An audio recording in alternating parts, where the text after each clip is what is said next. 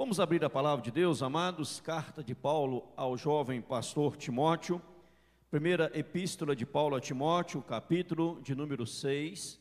Primeira epístola de Paulo a Timóteo, capítulo de número 6. Primeira epístola de Paulo a Timóteo, capítulo de número 6. Os adolescentes podem ir para a sua sala, terá ministração para os adolescentes, linguajar deles, e nós vamos abrir, vou ler do verso 11 até o verso de número 21. 1 Timóteo, capítulo 6, verso 11 até o verso de número 21. A palavra do Senhor nosso Deus. Abra comigo, eu vou ler aqui a palavra do Senhor. Diz assim: Tu, porém, ó homem de Deus, foge destas coisas. Antes segue a justiça, a piedade, a fé, o amor, a constância, a mansidão. Combate o bom combate da fé. Toma posse da vida eterna, para a qual também foste chamado e de que fizeste a boa confissão perante muitas testemunhas. Exorto-te perante Deus que preserva a vida de todas as coisas e perante Cristo Jesus que diante de Ponço Pilatos fez a boa confissão que guardes o mandato imaculado, irrepreensível, até a manifestação de nosso Senhor Jesus Cristo, a qual, em suas épocas determinadas, há de ser revelada pelo bendito e único soberano, o Rei dos Reis e Senhor dos Senhores, o único que possui imortalidade, que habita em luz inacessível, a quem homem algum jamais viu, nem é capaz de ver. A ele honra e poder eterno. Amém. Exorta aos ricos do presente século que não sejam orgulhosos, nem depositem a sua esperança na estabilidade da riqueza, mas em Deus que tudo nos proporciona ricamente para nosso aprazimento. Que pratiquem o bem, sejam ricos de boas obras, generosos em dar e prontos a repartir. Que acumulem para si mesmos tesouros, sólido fundamento para o futuro, a fim de que se apoderar, de se apoderarem da verdadeira vida.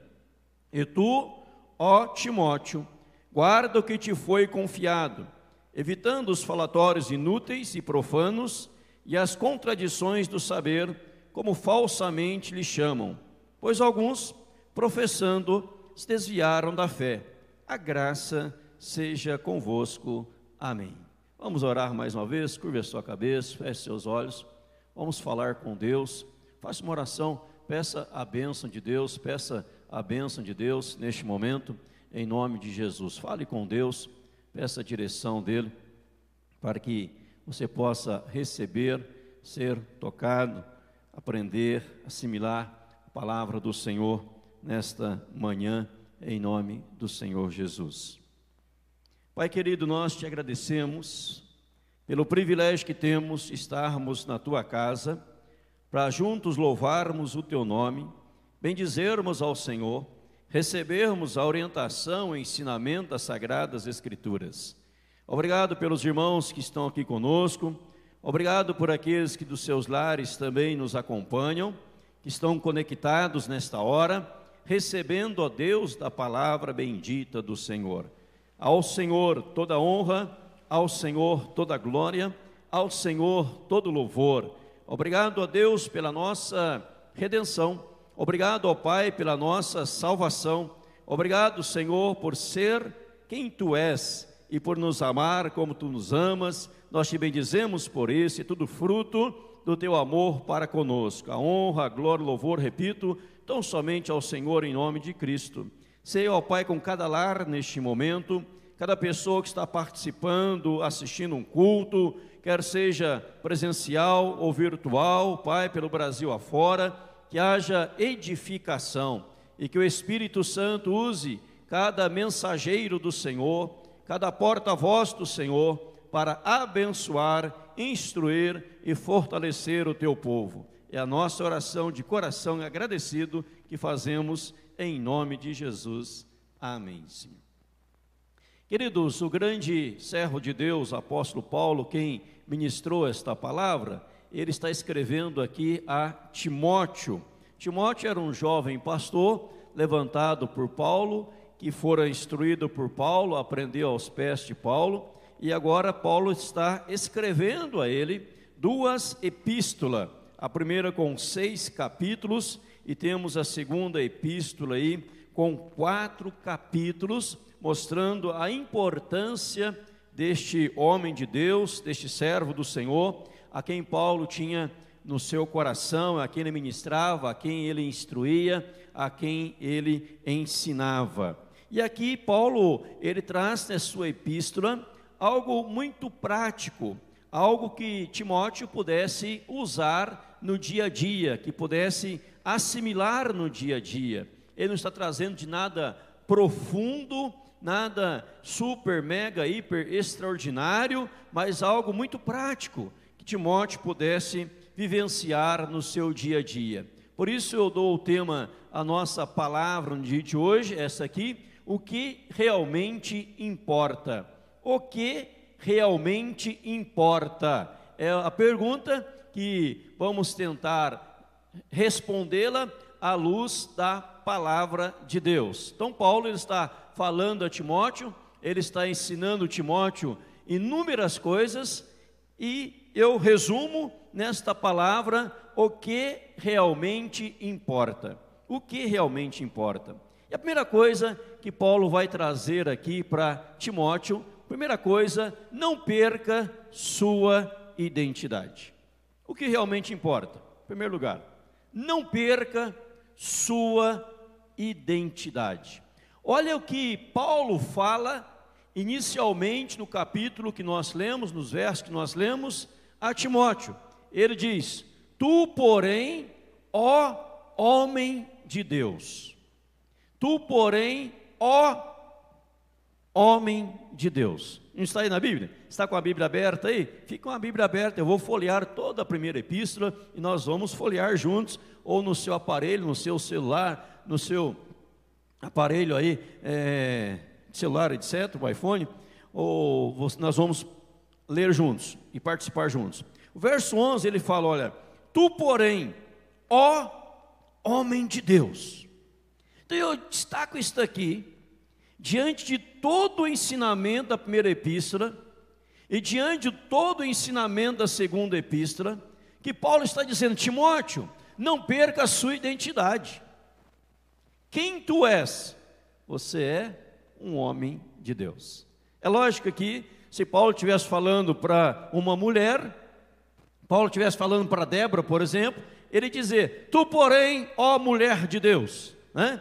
Então, quando eu falo aqui, irmãos amados, homem de Deus, eu estou me referindo a homens e mulheres, né? crianças, adolescentes, jovens, você. Então, homem aqui não é só o homem, é, não, mas homem e mulher, a todos nós, sem exceção, sem distinção. Tu, porém, ó homem de Deus. Timóteo, entenda uma coisa: tu és um homem de Deus. E você precisa se comportar como homem de Deus. Você não pode esquecer disso. Há uma história que um, um padre ou um vigário, essa história conta de um padre, um vigário, poderia ser de um pastor, poderia ser de um reverendo, poderia ser de um presbítero, poderia ser de um diácono, mas a história conta de um vigário, uma história é, certamente fictícia para ilustrar uma grande verdade, que dizia que este sacerdote, seja ele é, vigário, padre, pastor, este sacerdote, ele terminava o domingo, ele tirava a sua batina, abria a porta do guarda-roupa, guardava a sua batina, guardava a sua roupa sacerdotal e dizia: Aqui fica o vigário, e aqui vai Fulano de Tal. Esta história, lógico, fictícia, contada para ilustrar algo, repito, pode ser um pastor, um reverendo, um padre, um vigário, etc., para simbolizar que muitas vezes pessoas, ao terminar o culto de domingo, eles dizem, aqui, tira a roupa de domingo, né, vamos dizer assim, aqui fica o cristão, aqui fica o sacerdote, aqui fica o servo de Deus. E aqui vai fulano de tal na sua vida comum, na sua vida cotidiana. Então, para Paulo, para a Bíblia, não há nas escrituras sagradas esta separação bíblica.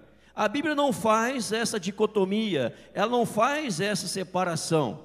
Você é homem de Deus, a irmã é uma mulher de Deus, em todo momento, em toda circunstância, em qualquer situação, desde o dia que teve uma experiência viva com Jesus, se tornou em uma pessoa de Deus. Então Paulo fala: Tu, porém, ó homem de Deus, você, Timóteo, é um homem de Deus e atente para aquilo que eu vou lhe instruir, lhe ensinar, está dizendo o grande apóstolo Paulo. Destaca mais algumas coisas aqui. Quando ele fala homem de Deus, está dizendo a autoridade de Timóteo, está dizendo a representatividade de Timóteo, pois Timóteo, ele estava representando, nessa representatividade, ele estava representando algo superior ele estava representando a pessoa de Deus. Sabia disso? Você está representando Deus.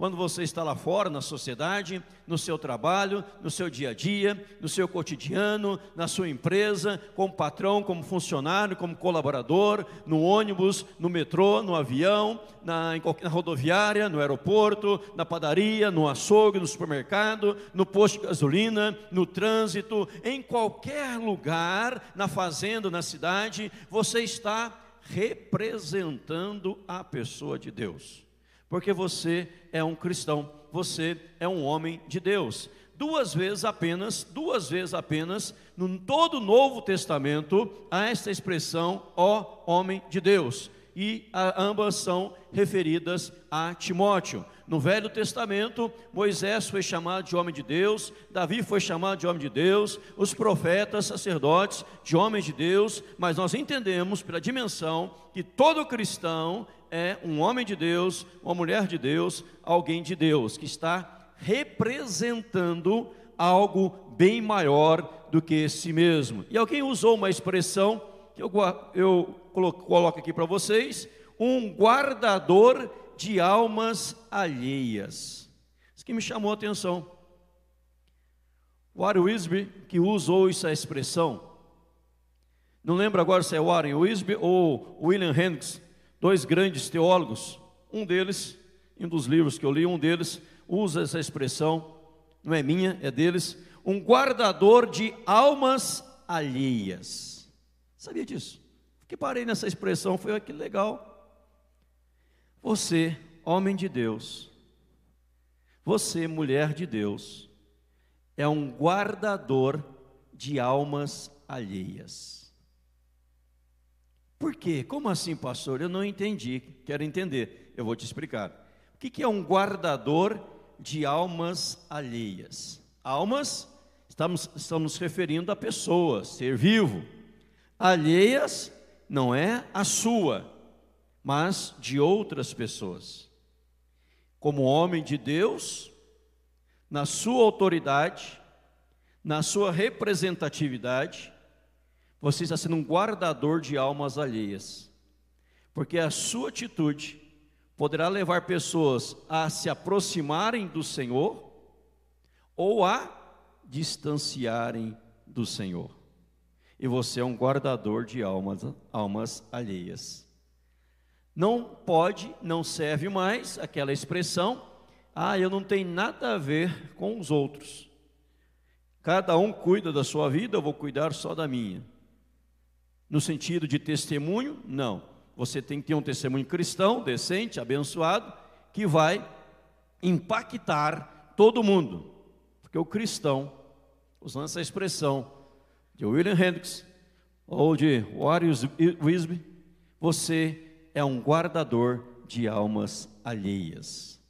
Quando você está postando, quando você está abrindo seus lábios, quando você está andando pela rua, quando você está trabalhando, atendendo alguém, consultando alguém, ou consultando, recebendo uma consulta, você é um guardador de almas alheias. O Senhor confiou aquela alma às suas mãos, para que através de você ela conheça o verdadeiro Evangelho, a pureza, a consagração, a beleza do Evangelho de nosso Senhor Jesus Cristo. E porque você, como homem de Deus, a irmã, como mulher de Deus, possui uma autoridade espiritual pela graça do Senhor.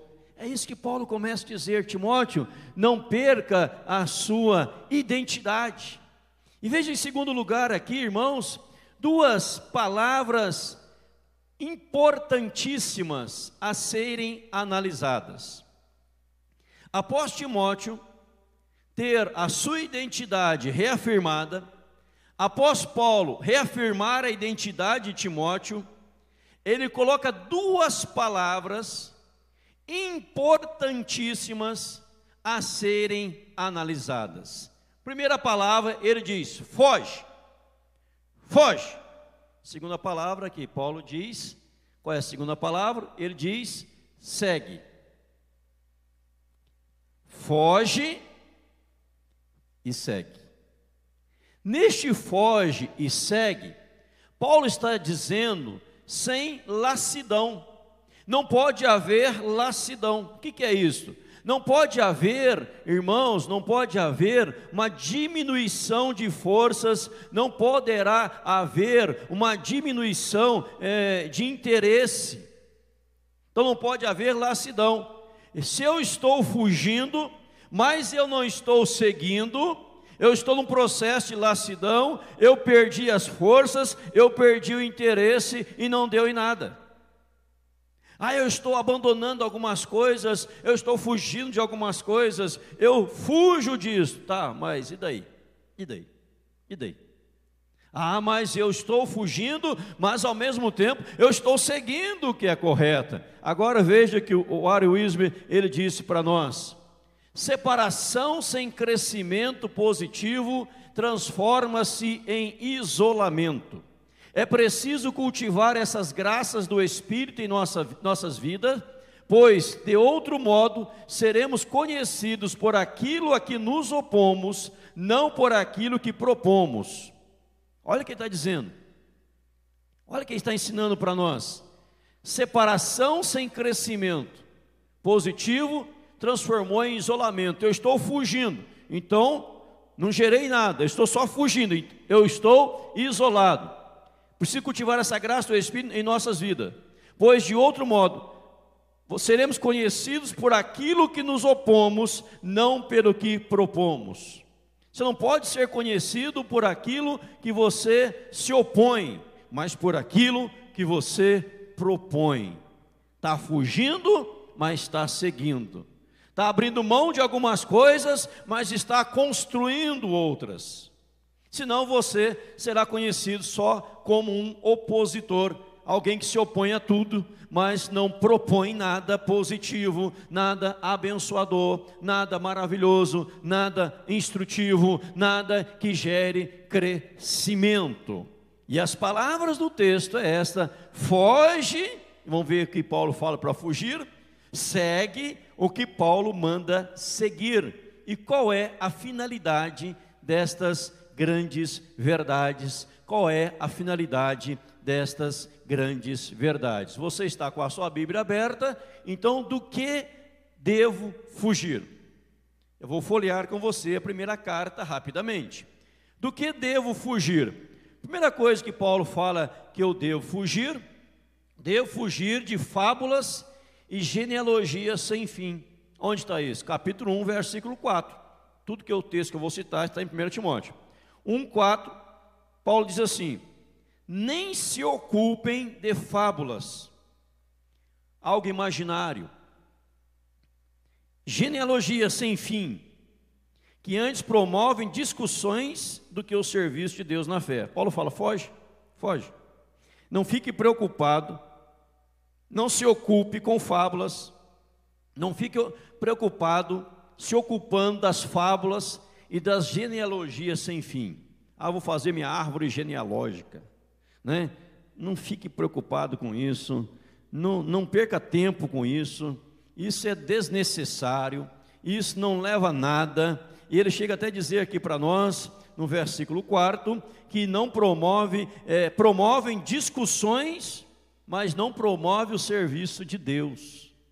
E naquela época as pessoas tinham costume de ficar discutindo sobre as genealogias. Genealogias. Paulo fala: olha, tem algo muito mais importante, essencial, maravilhoso para nós falarmos, para nós discutirmos, para nós recebermos, para nós sermos instruídos, do que ficar perdendo tempo com essas coisas. Segundo, nem locracidade frívola, verso 6, capítulo 1. Diz lá: desviando-se algumas pessoas dessas coisas, perderam-se em locracidade frívola, eloquência inútil, superficial. Locracidade frívola é uma eloquência inútil, superficial, que não leva a nada, não chega a lugar algum. E Paulo fala: olha, não, não faça isso. É, pessoas se perderam nessa eloquência inútil, é, é coisa superficial. Mas, hum, em verso 7, ele fala assim: pretendendo passar por mestre da lei, não compreendendo, todavia, nem o que dizem, nem os assuntos sobre os quais fazem ousadas asseverações. Pessoas que perderam locracidade frívola, ousadas asseverações sobre alguns assuntos que nem entendem, nem gera nada. Ele fala, 3.3, contendas, foge das contendas. 3.3, vamos lá, 3.3, não dado ao vinho, fala aqui do presbítero, diácono, bispos e dos diáconos, não dado ao vinho, nem violento, porém cordato, inimigo de contendas e não avarento. Eu destaco apenas a palavra inimigo de contendas. Ele fala, foge das contendas, foge das brigas, que não leva a lugar algum. 4.1 ele fala dos espíritos enganadores e ensinos de demônios. Foge, foge dos espíritos enganadores, foge dos espíritos de demônios. Aí no verso 2 ele diz: hipocrisias que falam mentiras, cauterizada a própria consciência, proíbem casamento, exige abstinência de alimentos que Deus criou para ser recebido com ações de graça, pelos fiéis e por quantos conhecem plenamente a verdade. Pois tudo que Deus criou, verso 4, é bom, recebido com ações de graça, nada recusável porque pela palavra de Deus e pela oração é santificado. Então você foge dos espíritos enganadores, de ensino de demônios, que fica proibindo tudo que Deus aprovou, fica recusando o que Deus liberou. Então foge dessas coisas, foge, foge, foge, que não vai te levar a nada disso. 5, 3 a 16, 19 fala: foge daquilo que não é, daquilo que não me diz respeito daquilo que não me diz respeito. O que, que ele está tratando aqui no capítulo 5, no versículo 3 ao verso 16? Ele fala das viúvas. Eu vou ler aqui para você, diz assim: ó, honra as viúvas verdadeiramente viúvas. Mas se alguma viúva tem filhos ou netos, que estes aprendam primeiro a exercitar piedade para com a própria casa e a recompensar os seus progenitores, pois isto é aceitável diante de Deus. Aquela, porém, que é verdadeiramente viúva e não tem amparo, espera em Deus e persevera em súplicas e orações noite e dia. Entretanto, aqui se entrega aos prazeres, mesmo vivo está morta. Prescreve, pois, estas coisas para que sejam irrepreensíveis. Ora, se alguém não tem cuidado dos seus, especialmente da própria casa, tem negado a fé e é pior do que o descrente. Não seja inscrita senão viúva que conte ao menos 60 anos de idade, tenha sido esposa de um só marido, seja recomendada pelo testemunho de boas obras, tenha criado filhos, exercitado hospitalidade, lavado aos pés dos santos, socorridos atribulados, se viveu na prática zelosa de toda boa obra. O que Paulo está trabalhando aqui neste texto, que Paulo está ensinando aqui neste texto, dizendo assim, ó, não se preocupe, foge daquilo que não lhe diz respeito. Em outras palavras, já leu o verso 19, Paulo está dizendo, olha, tem coisas que não é da tua conta, tem coisas que não lhe diz respeito. Não fique aí a inscrever, escrevendo aí, escrevendo, né? Diz aqui, olha, verso 9, não seja inscrita. Tem viúva que tem que ser assistida, Mas se ela tem família para assistir, quem tem que assisti-la é a família. O filho tem que honrar os seus familiares, né? tem que honrar os seus familiares, senão é pior que o descrente. Tem, tem netos, os netos têm que honrar e têm que suprir. Então você, Timóteo, não fica preocupado em resolver todas as coisas, não. Isso aqui é problema do, fi, do, filho dela, isso aqui é problema do neto dela. Não é a igreja que tem que querer abraçar todas as coisas. Nós vamos abraçar aqueles que são verdadeiramente necessitados, aqueles que verdadeiramente não tem ninguém para socorrer, esse nós vamos socorrer. Uma vez, em uma, uma cidade, um grande pastor, amigo meu, ele montou na sua cidade, na sua igreja, esta uma casa especial para assistir e para abençoar pessoas idosas. É uma casa de repouso. Antes se chamava asilo, agora uma casa de repouso, uma casa de repouso. E cobrava-se uma mensalidade para manter a casa de repouso onde os idosos ficavam ali é, permanentemente. Né? Cobrava-se uma taxa. E uma família não estava pagando a taxa para aquela senhora ficasse nessa casa. A liderança procurou a família e disse: Olha, vocês estão com a mensalidade atrasada, nós dependemos disso para manter a casa. A casa hoje até fechou, não existe mais, porque as pessoas deixaram de pagar. E além daqueles que pagam, nós temos aqui mais de 10 ou 20 pessoas que nós bancamos, porque eles não têm como pagar, nós que bancamos eles, mas você tem condição. Fala, não, não vou pagar não. Está aí, vocês que cuidem. Eu estou guardando todo o dinheiro para, o, para o velório da pessoa. Quando ela morreu, eu estou guardando dinheiro para o velório. E a pessoa era rica, tinha várias casas, vários carros, várias propriedades, e não queria bancar a sua mãezinha velhinha. Ou seja, tem coisas, Paulo está dizendo, isso aqui não é obrigação da igreja, é obrigação do filho, é obrigação da filha. Então, aquilo que não lhe diz respeito, você foge. Não queira abraçar todos, não. Diz atrás, um pastor me procurou, dizendo, pastor, estou com um problema aqui, precisa, da tua ajuda. Eu fiquei sabendo que houve aqui uma questão de abuso, etc., e contou uma história lá. Eu disse, pastor, quero dizer para o senhor o seguinte, primeira coisa, não se intrometa. Como assim? Isso aqui não é caso do senhor, pastor. O senhor passa para a polícia, o senhor passa para o promotor, passa para o delegado. Eles que são responsáveis por ele, não é, não é obrigação do senhor. Não vai lá não. Não tô, não, em detalhes não posso entrar, mas era algo assim muito feio, que é caso de polícia. Então quem tem que investir é polícia, não é pastor. Né? Não é a liderança da igreja, você só para a igreja ainda, então não é, não é da tua obrigação, não é da tua conta. Ou seja, aquilo que não lhe diz respeito, não se intrometa. Porque às vezes você quer comprar a briga de todos e não dá certo. Cada um tem que ser responsável pelos seus atos. Aí Paulo fala lá no versículo, é qualquer verso 19, né? Capítulo 5. Não aceites denúncia contra o presbítero, senão exclusivamente sob depoimento de duas ou três testemunhas. Verso 19, capítulo 5. Se há uma denúncia contra um presbítero, só pode ser aceito com duas ou três testemunhas. Por que só duas ou três testemunhas? Porque Mateus 18 já diz como tratar o culpado. Se alguém pecou, você vai lá e corrija ele. Se ele corrigiu, está resolvido. Se não quer se acertar, você vai com mais uma pessoa você não quiser resolver com mais duas, aí você leva à, à igreja, né? Então não aceite denúncia. Conheci um pastor que qualquer denúncia que ele ouvia, qualquer palavra que ele ouvia, ele saía como detetive averiguando todas as coisas. Não durou muito tempo, não durou muito tempo a gente ensina do púlpito, cada um dá conta da própria vida lá fora e não somos detetives da vida de ninguém. Cada um cuida da própria vida em nome de Jesus. E Paulo fala: foge dessas coisas, foge disso, Timóteo. Novidades doutrinárias. 6,17. Ah, irmão, isso aqui é o pior. Isso aqui é o pior. De todas as coisas que eu falei, isso aqui é o pior. 6,17.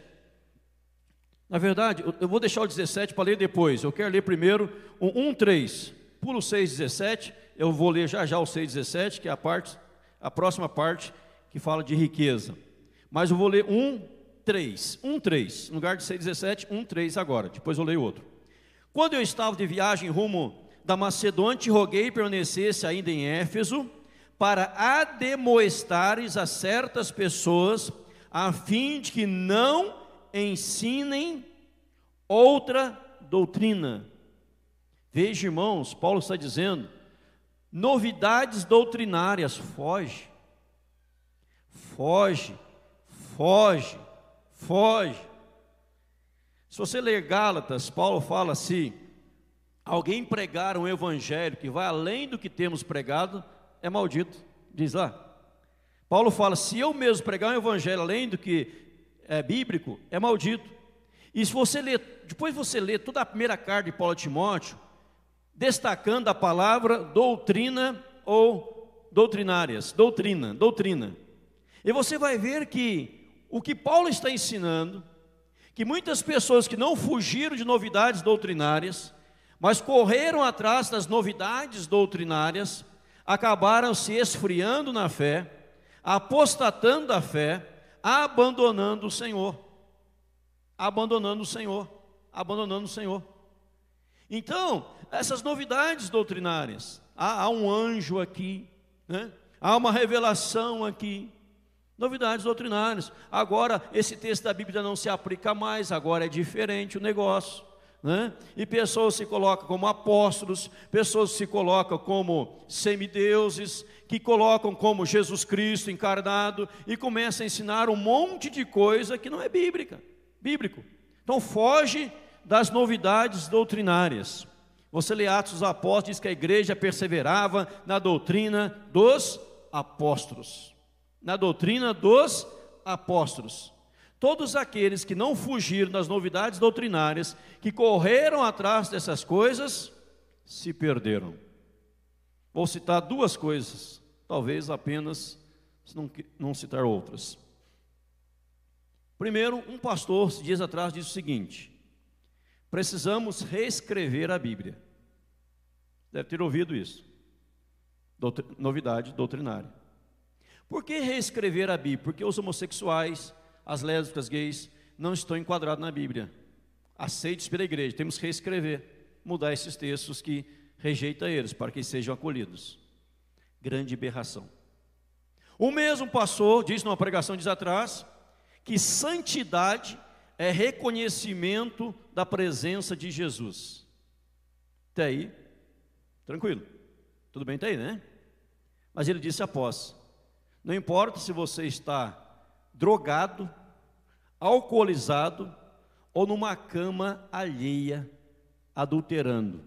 Se você tem reconhecimento da presença de Cristo, isso é santidade. Aberração. Aberração.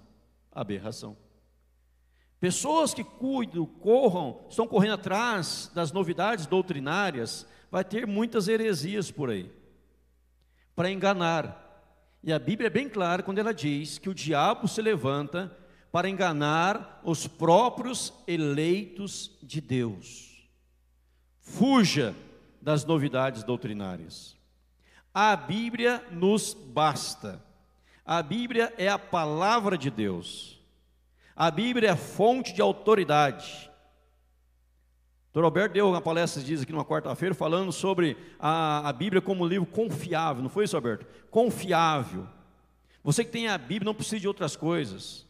A Bíblia nos basta. Você não precisa do livrinho de Allan Kardec do Espiritismo. Não precisa dos livrinhos de Testemunho de Jeová, que são seitas. Basta a palavra de Deus, tal como ela é, em nome de Jesus para a sua vida. Mas quem corre atrás de novidades doutrinárias, heresias, acaba abandonando o caminho do Senhor, acaba desviando da palavra do Senhor. Paulo diz também: foge do amor ao dinheiro. 6,17, aí depois eu vou ler o outro que eu tinha falado. Ele diz: Tu, porém, homem, é, 6,17. 6,17, isto. Exorta os ricos do presente século que não sejam orgulhosos, nem depositem a sua esperança na instabilidade da riqueza, mas em Deus que tudo nos proporciona ricamente para nosso aprazimento.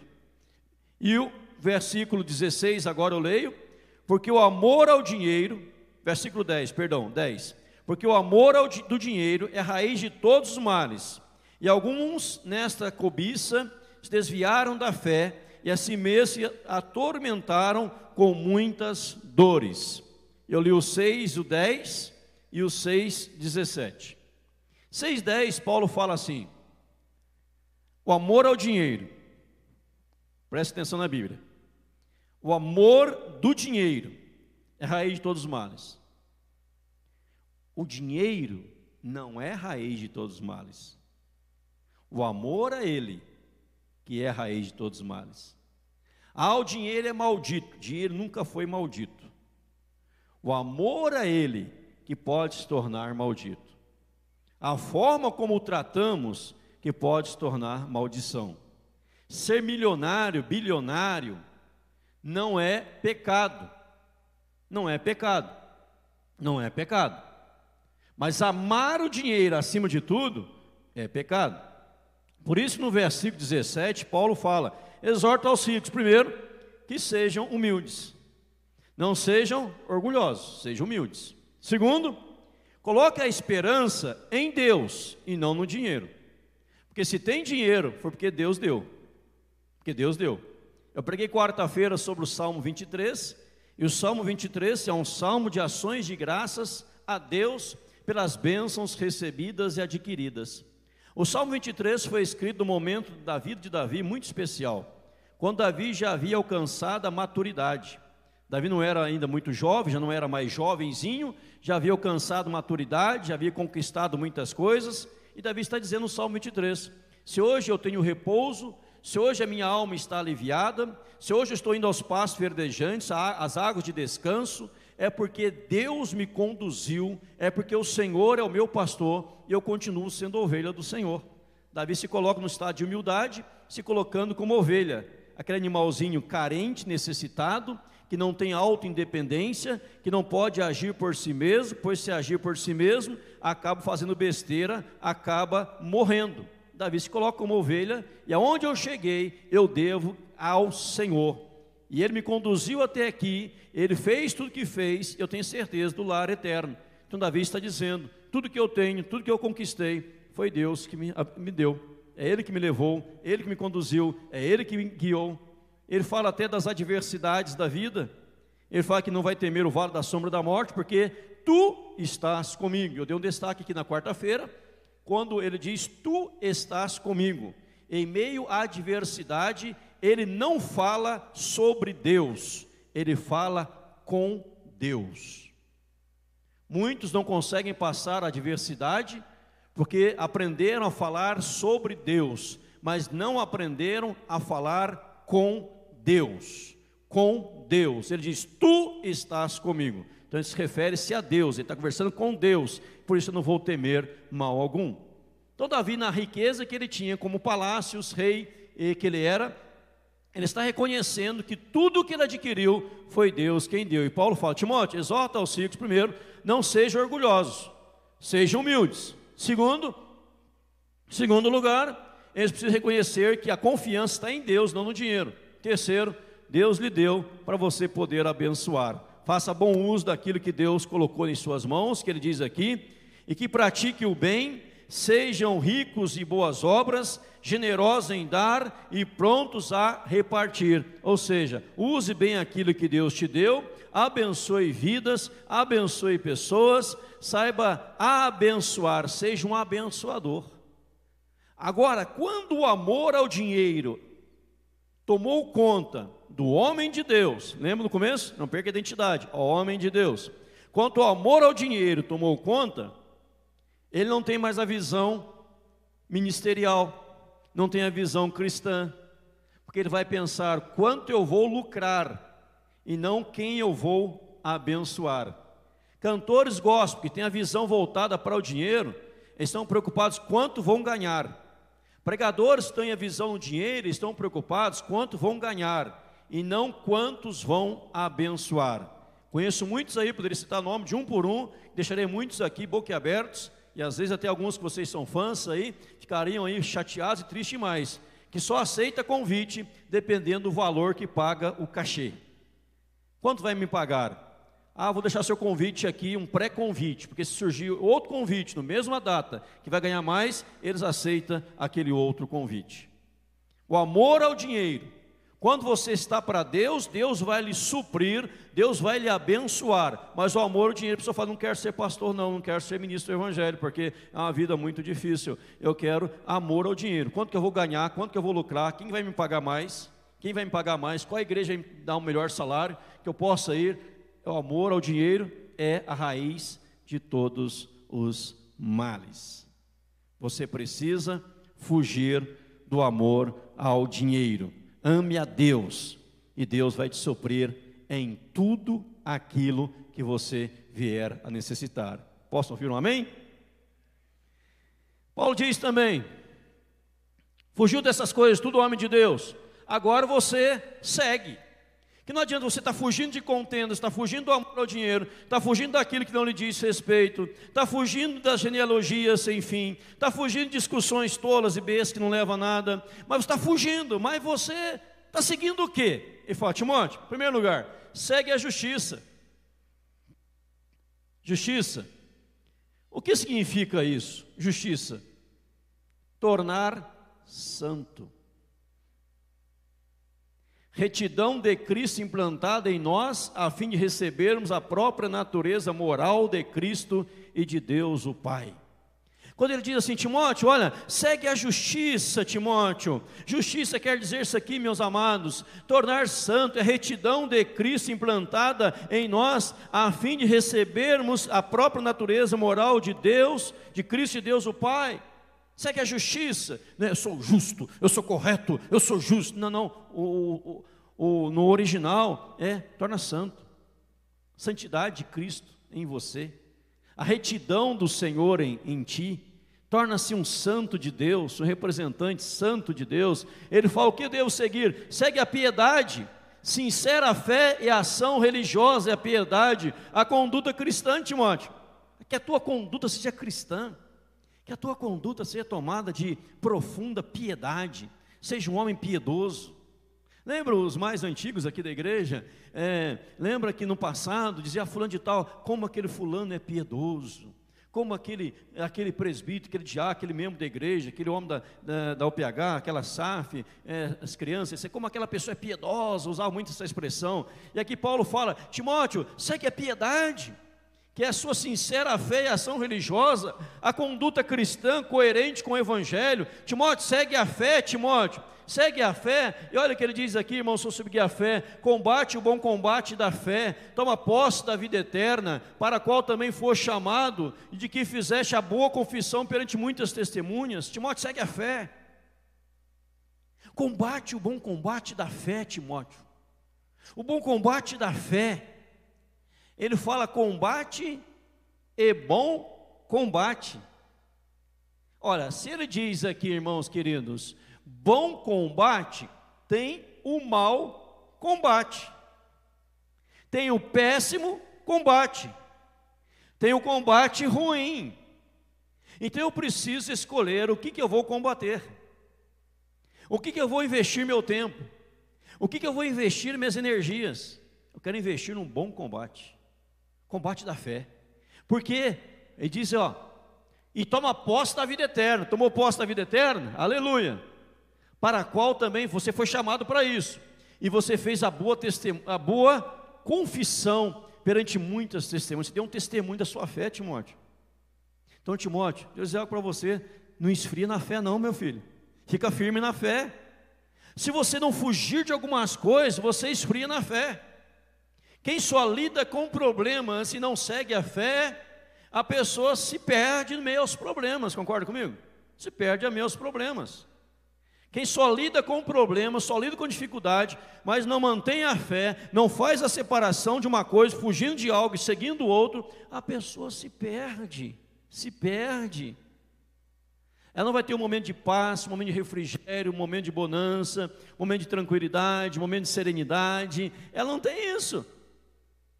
Agora, qual combate você vai combater? E olha o que ele diz aqui, irmãos: exorte perante Deus, que preserva a vida de todos, todas as coisas, e perante Cristo Jesus, que diante de Pilatos fez a boa confissão.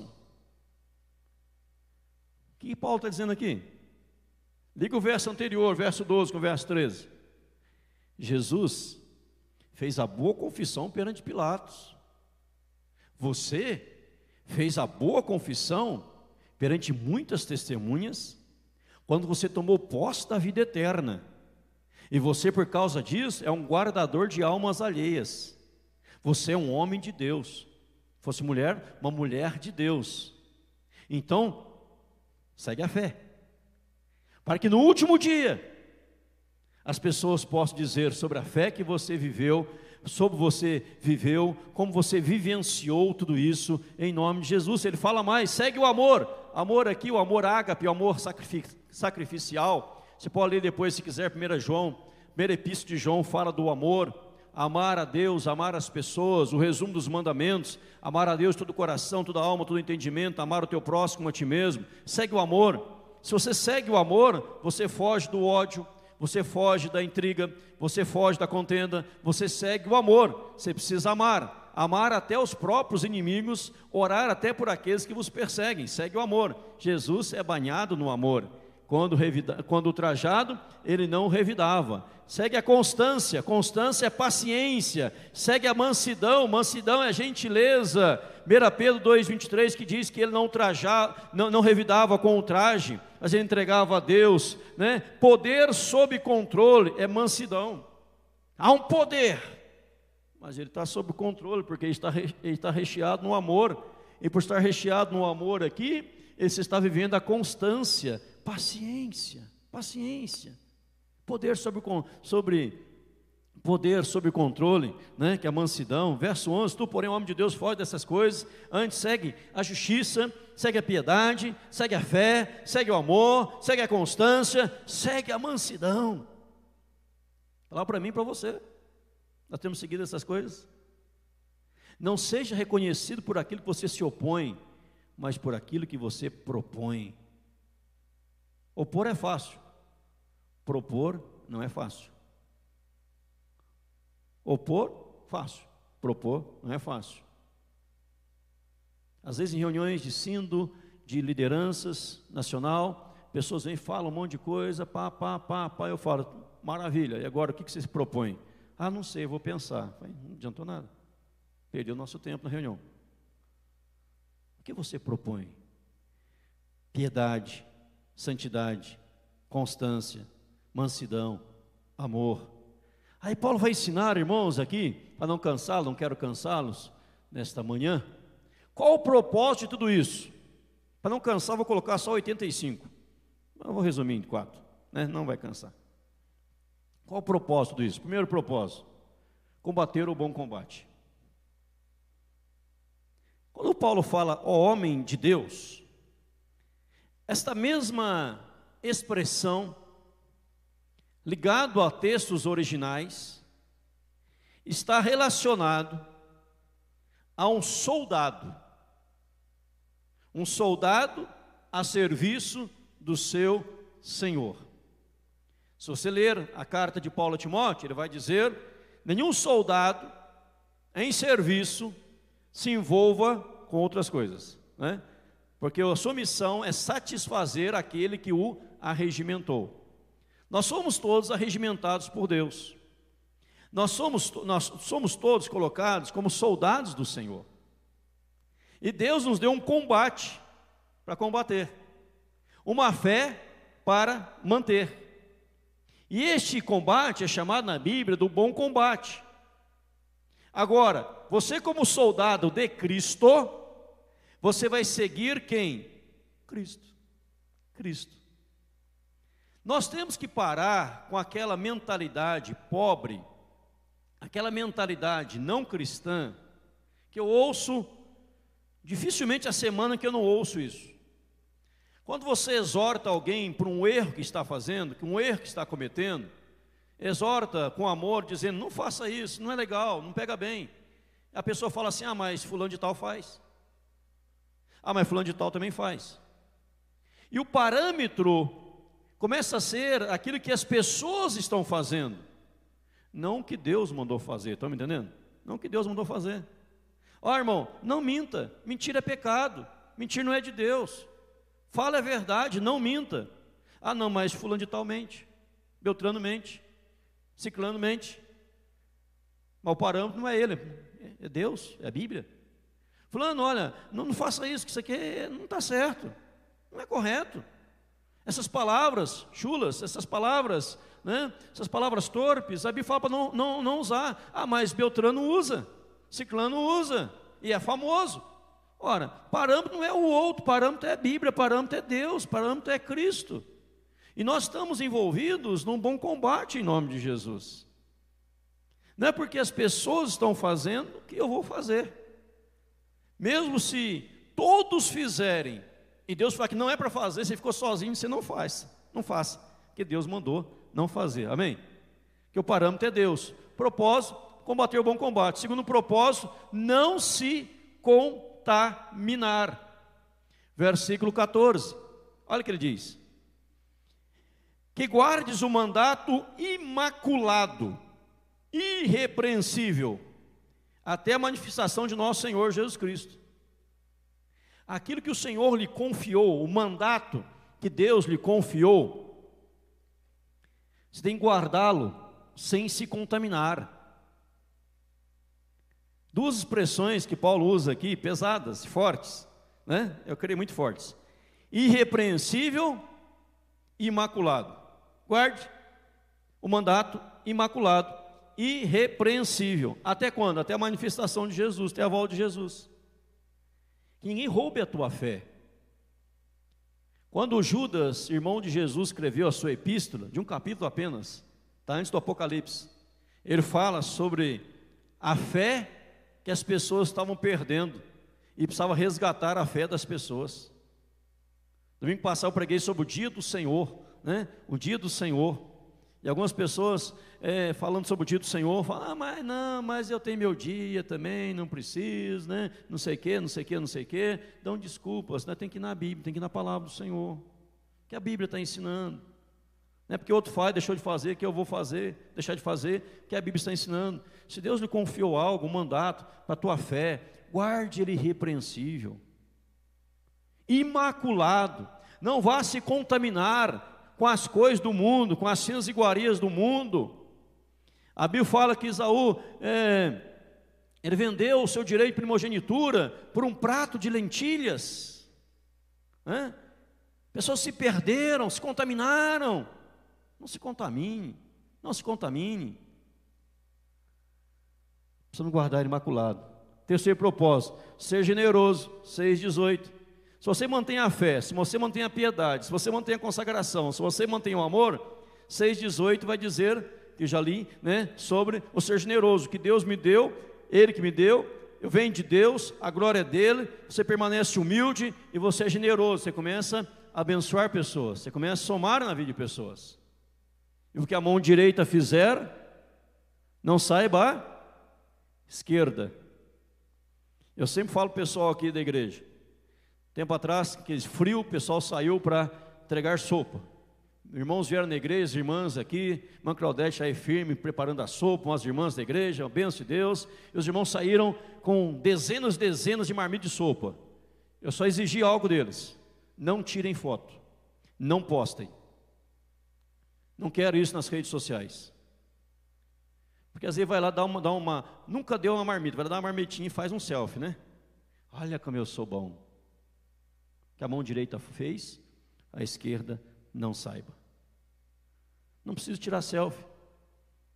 Pessoa está no estado vulnerável, vai humilhar a pessoa que está recebendo. Para quê? Não precisa.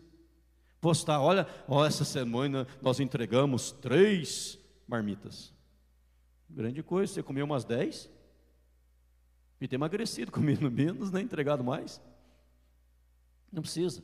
Então você ser generoso. Em quarto, manter a fé sempre viva, jamais desviar. 6, 20 a 21. Eu quero ler com você aqui.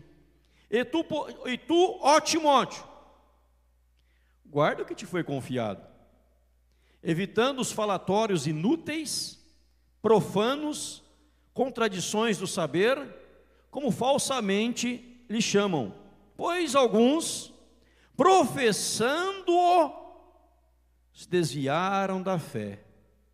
A graça seja convosco. Timóteo, olha, mantenha a sua fé sempre viva, para que você jamais, jamais venha se desviar.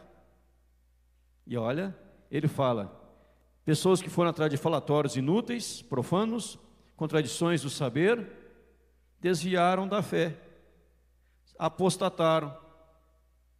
Pois alguns professando desviaram da fé, professaram a Jesus, mas se envolveram com tanta coisa desnecessária que acabou desviando da fé. Eu resumo e concluo a pregação. Paulo fala: Você é homem de Deus. Saiba do que você tem que fugir, mas do que você tem que seguir. E não pode haver lassidão entre uma coisa e outra. Senão você perde a empolgação, perde o ânimo. Só está fugindo, só está fugindo, fugindo, fugindo, você está se isolando. Você tem que construir, você tem que seguir.